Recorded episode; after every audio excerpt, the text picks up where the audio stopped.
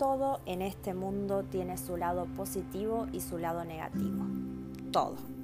Como existe el día y la noche, los días soleados y nublados, existe también en otras áreas de nuestra vida.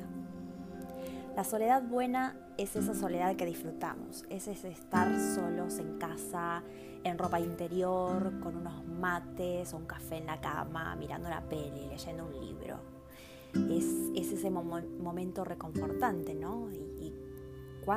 Cuán, importante es, cuánto lo necesitamos, ¿no? No podríamos estar sin esos momentos.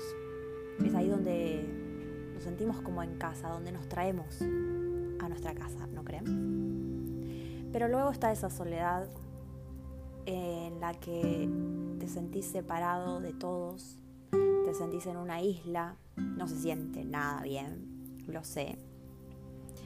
Pero es que si no atravesamos el lado negativo, lo no tan bueno, ¿cómo podríamos descubrirnos? ¿Cómo podríamos ver nuestros miedos, nuestras inseguridades para darles luz? Cuando traes a conciencia algo que estaba oculto, que formaba parte de tu personalidad condicionada, porque en realidad somos mucho más puros que esto, que todas estas ideas condicionadas que tenemos. Le quitas poder. Puedes observarlo, puedes perdonarte y dejarlo ir. No es fácil, no es simple, pero es donde todo comienza, echando luz a nuestras sombras.